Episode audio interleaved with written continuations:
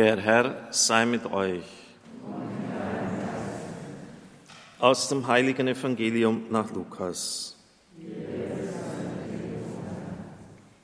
Für Elisabeth erfüllte sich die Zeit, dass sie gebären sollte, und sie brachte einen Sohn zur Welt.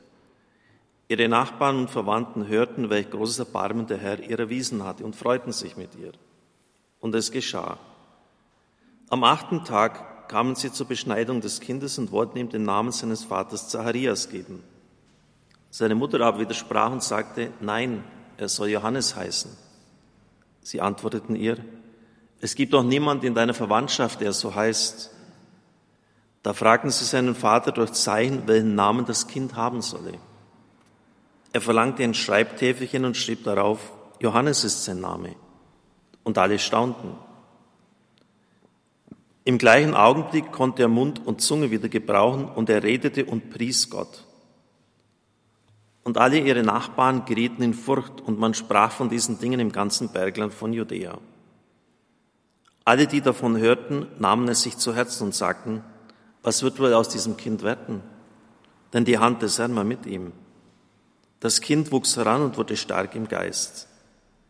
Und Johannes lebte in der Wüste bis zu dem Tag, an dem er seinen Auftrag für Israel erhielt. Evangelium unseres Herrn Jesus Christus. Liebe Gemeinde, liebe Brüder und Schwestern im Herrn,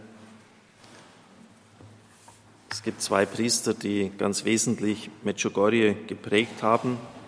Pater Dr. Slavko Barbaric, der auch in Deutschland und in Österreich Theologie und Philosophie studiert hat, sich dort graduierte und Pater Josef Sofko. Viele der Feste, etwa auch das Jugendfestival und der Institutionen, die jetzt in Medjugorje wichtig sind, gehen auf Slavko Barbaric zurück. Er war auch schriftstellerisch tätig und ich kann das Buch in der Schule der Liebe nur jedem empfehlen. Er bringt darin Texte der Erscheinungen, kommentiert sie, und verweist auf entsprechende Bibelstellen. Er schreibt in diesem Buch, Maria ist die Mutter und die Lehrerin Christi. Das klingt jetzt ein bisschen seltsam, Maria, Lehrerin Christi, aber sie war es ja doch als Mutter. Sie hat dem Kind das Sprechen beigebracht, das Beten, die Psalmen ihm vermittelt, die Spiritualität Israels. Sie ist die Lehrerin Christi gewesen. Und sie will es auch für die gesamte Menschheit sein. Das Leben des Menschen, der geliebt und geliebt wird, ist ungeachtet seiner Lebensumstände von Sinn und Freude erfüllt. Wer geliebt wird, braucht nicht nach dem Sinn des Lebens zu fragen. Und wer liebt, erfüllt die Aufgabe, die ihm das Leben stellt. Je größer, hingebungsvoller, inniger und selbstloser unsere Liebe ist, desto schöner und leichter wird unser Leben sein. Die Seher haben uns folgende Worte der Gospel übermittelt. Liebe Kinder, wenn ihr wüsstet, wie sehr ich euch liebe, würdet ihr vor Freude weinen. Das sichere Gefühl, geliebt zu werden und auch selbst zu lieben, trägt den höchsten Maß zu unserem Wohlbefinden bei. Der Mensch von heute fühlt sich oft müde und ausgelaugt. Die körperliche Müdigkeit stellt schon ein Problem dar, um wie viel schwerer wiegt jedoch die geistige Müdigkeit. Diese wird sowohl durch mangelnde Liebesbereitschaft heraufbeschworen, als durch das fehlende Gefühl der Geborgenheit, das uns beschleicht, wenn wir uns nicht geliebt fühlen. Also auf der einen Seite, dass wir selber zu wenig liebesbereit sind, aber auch nicht zu wenig, zu wenig Liebe bekommen. Jeder müde Mensch sehnt sich nach Ruhe, um wieder zu Kräften zu kommen. Manch einen hat das Leben aber so müde gemacht, dass es einen einzigen Ausweg darin sieht, seinem Leben ein Ende zu setzen.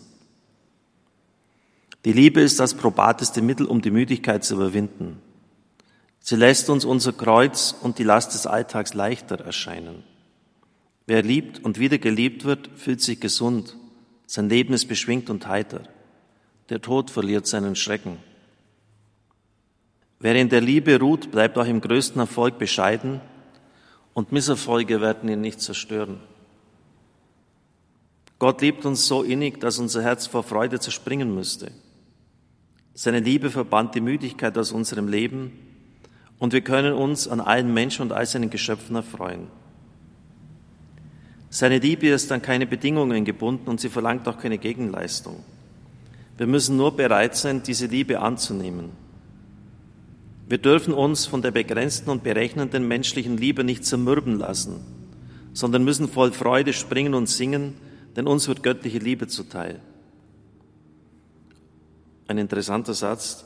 Um von Gott geliebt zu werden, müssen wir nicht erst unser Leben ändern. Er liebt uns, damit wir besser werden und so die Vollkommenheit erlangen, nach der sich unser Herz sehnt. Also zunächst einmal ist die ganz grundsätzliche Annahme der Liebe Gottes da. Er liebt uns, wie wir sind. Und natürlich, diese Liebe treibt uns dann auch entsprechend zu leben. Außer einer Mutter erwartet jeder Mensch, dass man seinen Vorstellungen entspricht und erst dann ist er bereit, Liebe zu schenken. Die göttliche Liebe aber ist anders. Sobald wir uns dieser Liebe öffnen, werden auch die Menschen in unserem Umfeld glücklich, freudig, friedlich und lebensfähig sein. Deshalb verbreiten heiligmäßige Menschen, Heilige, um sich eine Oase des Friedens. Darum sollten wir die Gnade erbitten, allen Menschen unsere Liebe zuteilwerden zu lassen, damit auch sie vor Freude springen können. Wir haben guten Grund zu lieben und Gott hilft uns dabei. Er verkündet uns durch den Mund Mariens, wenn ihr wüsstet, wie sehr ich euch liebe, würdet ihr vor Freude weinen. Während einer Erscheinung fragte die Serin Maria Pavlovic, die Mutter Gottes, könntest du mir persönlich etwas Konkretes sagen? Maria antwortete, ich schenke dir meine Liebe, damit du sie an andere weitergeben kannst. Einmal fragte ich die Serin, ob sie aus allen Botschaften den schönsten und zugleich schwersten Auftrag herausfiltern könnte.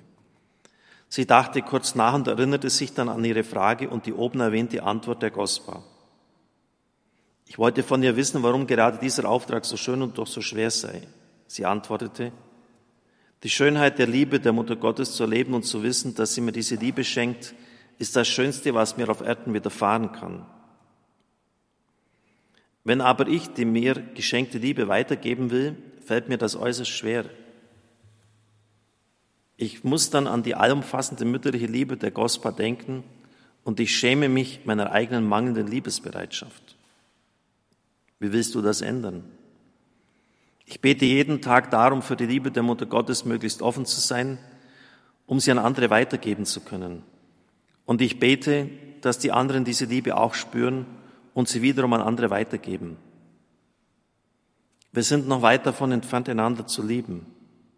Und das bedeutet, dass wir auch von der Liebe Gottes sehr weit entfernt sind. Je näher wir aber an der Liebe Gottes sind, desto leichter wird unser Leben sein und umso leichter werden wir seine Liebe anderen weiterverkünden. Kommentar von Slavko dazu. Ich bin überzeugt, dass auch wir nichts Besseres tun können, als im täglichen Gebet das Geschenk der Liebe zu erbitten, um das Schönste zu erleben und das Schwerste verwirklichen zu können. Und dann ganz in diese Richtung, die Mutter Gottes hat sich wieder in dieser Form geäußert, dass sie auch diesem Seherkind die Liebe spüren ließ. Die Seherin, das ist keine Botschaft. Ich werde der Mutter Gottes sagen, sie soll durch mich keine Botschaft mehr übermitteln. Sie weinte hemmungslos. Und Slavko ist auch dann ziemlich aufgelöst und fragt sie, was da passiert ist, was los ist. Und dann sagt sie, als ich das hörte, dass sie mich liebt, war das nicht nur eine akustische Wahrnehmung. Ich konnte ihre Liebe spüren. Als ich sie aber dann aufschrieb und das leblose Papier und die leblosen Worte in meinen Händen hielt, fühlte ich im Herzen den großen Unterschied zwischen dem vernommenen und dem geschriebenen Wort. Tief im Herzen spürte ich, dass zwischen der erlebten Liebe und der Realisierung dieses Wunsches eine tiefe Kluft liegt. Und deshalb konnte die Serie nicht anderes als bitterlich weinen. Wer Liebe empfängt, ist verpflichtet, sie weiterzugeben und im Leben treu, ehrlich und barmherzig zu sein. Wird die Liebe nicht mit diesen Tugenden quittiert, so werden dem Herzen Wunden zugefügt und Tränen, Trauer und Angst werden zum beständigen Begleiter deines Lebens. Während ich dieses Buch schrieb, so Pater Slavko, und über die Botschaften und Belehrungen der Mutter Gottes nachdachte, kam ich zu einer Erkenntnis, die mich im ersten Moment verblüffte, dann bestürzte und schließlich wieder optimistisch stimmte. Wir alle führen unser falsches Verhalten auf Nervosität, Ärger, Introvertiertheit, Ungeduld, Kränkung, Überreizung, Zerstreuung, Müdigkeit und Zeitmangel zurück und bedenken gar nicht, dass es im Grunde nur mangelnde Liebesbereitschaft ist, die diese Phänomene erst aufkommen lässt. Wenn man jemanden liebt, so nimmt man sich für ihn Zeit, ist zu ihm freundlich, schenkt ihm seine Aufmerksamkeit und sein Mitgefühl. Ungeduldig und verschlossen ist man der Regel nur gegenüber ungeliebten Personen. Man hat auch schnell eine Entschuldigung bereit, die Nerven. Das ist allerdings eine Fehldiagnose. Da man die Symptome nicht richtig erkannt hat, wendet man auch die falschen Mittel an, um das Übel zu beseitigen, und das Leiden kann erst recht ausbrechen. Wäre uns bewusst, dass unser Leiden wesentlich auf mangelnder Liebe beruht, so könnte das Übel durch das Allheilmittel Liebe problemlos auskuriert werden. Der liebende Mensch hat Zeit. Er ist ausgeglichen, aufmerksam und feinfühlig. Der gleiche Mensch aber wird, wenn er nicht liebt, steht unter Zeitdruck stehen. Er wird nervös und abgespannt sein und er verliert in der Regel schnell seine Fassung. Wer liebt, zeigt Verständnis für den anderen, er ist bereit zu vergeben und alle Probleme auf friedlichem Weg zu lösen. Im umgekehrten Fall zerstört es sich selbst nach die anderen. Wir sind dauernd Anspannung und Stress ausgesetzt. Und nur die Liebe kann uns davor bewahren, die innere Ruhe und Gelassenheit nicht zu verlieren. Sie bewahrt uns auch vor psychischen Erkrankungen und vielen organischen Leiden. Der Weg der Liebe ist der Weg des Lebens. Das sind schon, wie ich meine, sehr tiefe Gedanken, die uns manches auch mitgeben können. Auch mal eine Gebetsanregung, wofür wir an erster Stelle beten sollen, nicht um das oder jenes, sondern um die Gabe der Liebe. Sie ist einfach die höchste Gabe. Vielleicht können Sie auch 1 Korinther 13, das hohe Lied der Liebe, am heutigen Tag meditieren. Amen.